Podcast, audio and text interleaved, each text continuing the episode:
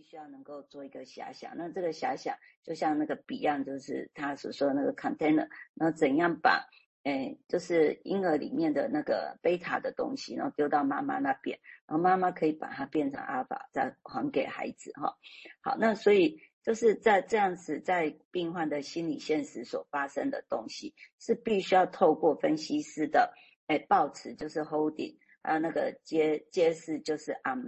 Masking 跟那个桥接 bridging 跟那个深度的渲染。好，那，这个这个我们在前两天，诶，甚至明志昨天也有谈到这个部分，啊，就是分析师他必须透过这四个能力哈的介入，然后让病患的那个发展一个成为可能。等一下会针对这四个临床技术再详细的说明。好，那也就是说，作为治疗者，需要先在自己的内心充分去整合，然后把病患他在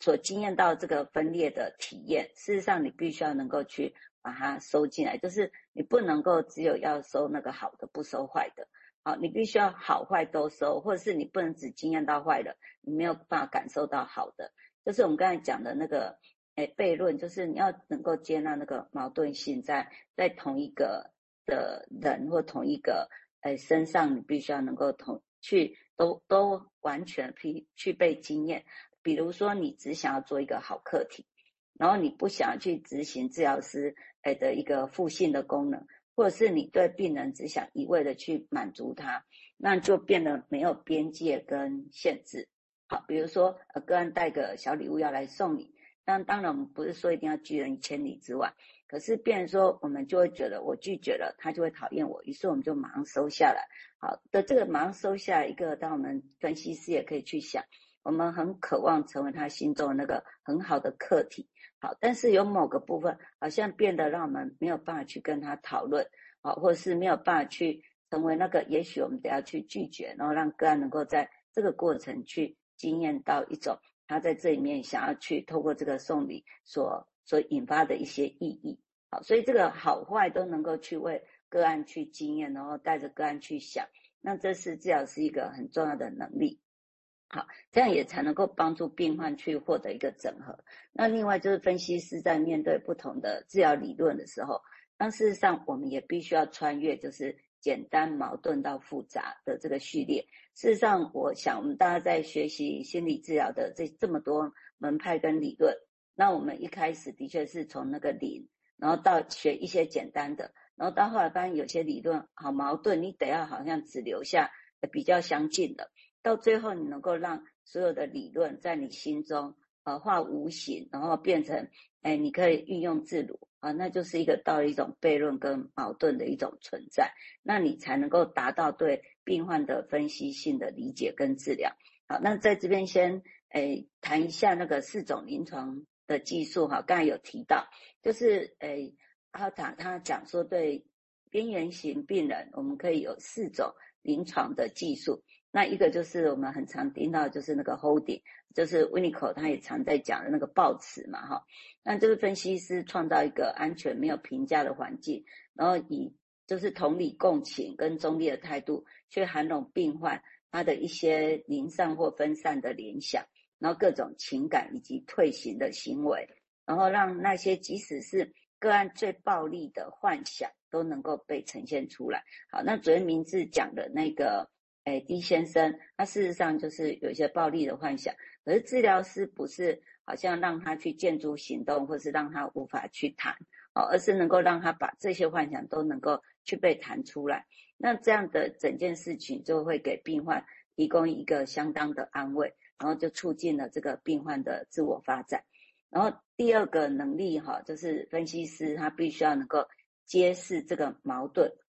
就是哎，这个矛盾性被。被那个个案所所带出来，那分析师要透过就是去谈那个个案的防御，或者是用澄清的方式，然后让病人在认知上意识到，就是他在身心理经验到一种不一致跟差异。那这样的认知啊、觉知有助于提升，哎，他去了解哦，原来我里面有这样的矛盾性，那也帮助了病患运用他的一个观察性自我。然后可以在认知跟情感上有机会去磨合。比如说，哦，我对这个人真的是又爱又恨，然后愿愿意去承认我不是只能讲爱，原来我也有那个恨。但是我对我能够讲那个恨，我不是觉得自己很糟糕或很羞愧，而是能够知道，哦，我在他身上经验到这么多的东西，然后这么多的东西在我我心里是一种难受、痛苦，或是我需要去磨合。或是我需要在这里面怎样去思考，让这个治疗师是帮着我一起在思考这个分裂的经验，这样子。好，那等一下还有两个，一个就是桥接跟渲染介入，那等一下再跟大家分享。那先谈到这边。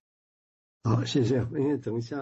我看那个书会准备得很齐全啊，所以我就短一点，然后这样简单来描绘啊，那我觉得很很精彩哈。那这个我简单来讲，就厚一点报纸很难译的哈。我们现在包括副词、报纸都可以，但是就不同意思可能会有后以后不一样的想法，就是哦，后点还有矛盾的一个揭露啊，这个揭露，大家要记得，它的揭露是温和的，它不是那种骗子式的哦，好像把你摊开伤伤口一样揭开才会好啊，不是这样子啊。那有时候是我们的残忍或者以前。好，那我们这个地方我们在听所谓继续在讲哈，那接下来讲桥接啦、深度线啦，我想很有意思的讲法。好，请所谓进一步说明，谢谢。OK，好，刚刚我们讲到那个矛盾嘛，哈，那我们刚才讲到那个阿尔塔，他是说从简化到矛盾，那可是矛盾明明有爱爱跟恨，那怎么样去能够把那个爱跟恨能够放在一起去思考？那他他接下来讲的就是。诶，桥接这样的一个能力，就是，诶，我们说指出，诶，你个案身上有个矛盾性之外，其实我们还必须要能够去帮助个案去消除他这个分裂，在他的心理中有一种隔阂，就是他把那个爱跟恨好像中间有一道墙，把它隔阂开来，然后以至于让自己不要去经验到那个不舒服感嘛，哈，那所以。他变成说，也许那个个案在不同的时间或在不同的个课题上，他只想让自己去经验到那个人。好，那可是当他只经验到爱，感受不到恨，或是觉得自己只能够有好的感知的时候，那不允许自己有负向的体验。那这样子，它其实是一个分裂的状态。那分析师的一个功能，就是要把它这个分裂矛盾的字体跟客体表征啊，保存在自己的心智。就是个案他所呈现出来的这些矛盾，好，跟他的自我或对客体的感受，分析师要很很像那个诶，Beyond 讲的那个 container，我们必须要把他这些东西都保存在我们的心智里面。那最重要就是让他有机会在我们的 container 里面是被放在一起的。然后这样的的分裂其实是会让诶个案就是造成他的一个内在的一个刚刚我们讲的心理区隔的精神分裂的状态。那让分析师这样的介入啊。跟微妙的表现，那就是